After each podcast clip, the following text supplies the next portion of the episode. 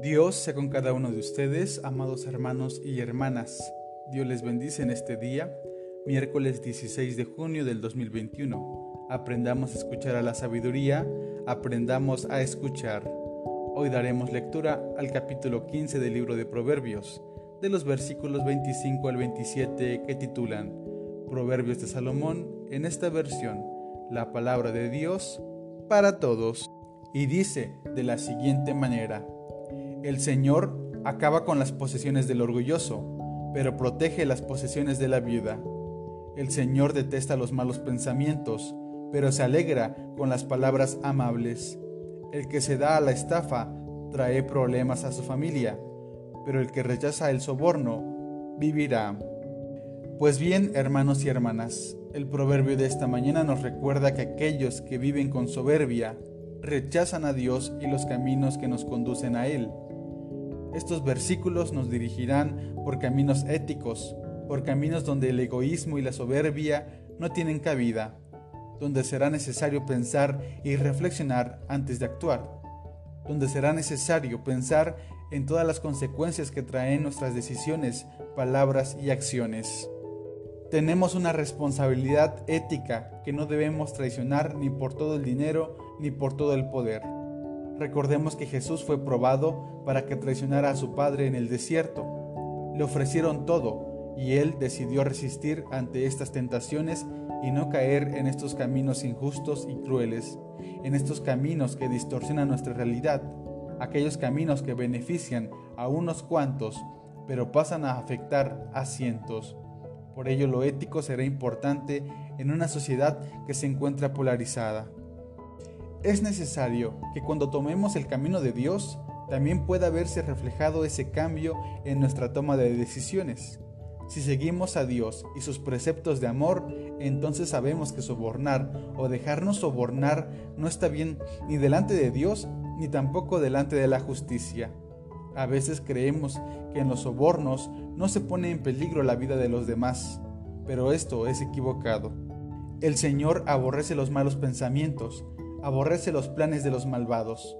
Sobornar o dejarnos sobornar, dañar, asesinar, mentir, solo puede venir de corazones que no conocen lo justo, que no conocen lo bueno, que no conocen a Dios.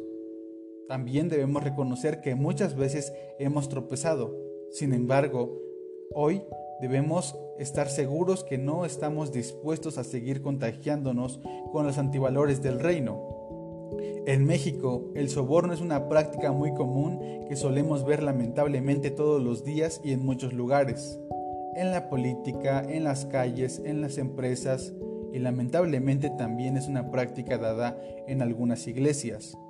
En el ámbito social, en el tránsito, por ejemplo, Policías piden dinero a cambio de no generar una multa por alguna infracción que los automovilistas han cometido. Posiblemente para el conductor sea más fácil entregarle dinero al oficial de tránsito que ir a unas oficinas a pagar una multa. Sin embargo, en ese momento, la credibilidad de la persona tiene un precio. Ahora, ¿qué nos garantiza que ese oficial no reciba un soborno más adelante para que no haga nada ante un asalto? Dejarnos sobornar tiene consecuencias más allá de lo que podemos pensar. En algunas iglesias se practica una especie de indulgencias, creyendo que entre más dinero demos a la obra, seremos salvos, pero esto no es cierto. Recordemos que no podemos sobornar a Dios. La salvación depende únicamente de Él y la fe que tenemos en Jesús.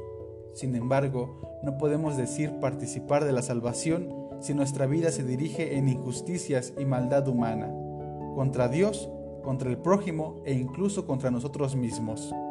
Aquellos que decidimos caminar en la salvación de Dios, estamos también dispuestos a compartir de la justicia, el amor y la paz que el reino nos comparte. Por ello el proverbio se dirige a los caminos de justicia, ayuda y cuidado de los más vulnerables, en aquella época era muy común ver a personas, en este caso varones, que se ponían de acuerdo en ir a las casas de las viudas y quitarles sus posesiones y hogares, recordando que la cultura en la que vivían, que era patriarcal, solamente los hombres podrían heredar. Así personas insensatas y crueles desalojaban a las viudas y sus hijos y los dejaban en las calles. Por eso el proverbio nos recuerda que el Señor destruye la casa del soberbio. La soberbia, el amor al dinero y la injusticia caracterizan a aquellas personas que están alejadas de la justicia de Dios. Piensa en un momento en aquellas personas que tienen muchos recursos económicos, pero que sabemos practican estas injusticias. ¿Cómo es su vida? Que Dios nos ayude a tener una vida justa delante de Él, en solidaridad con los demás. Que Dios nos ayude a siempre caminar en su justicia.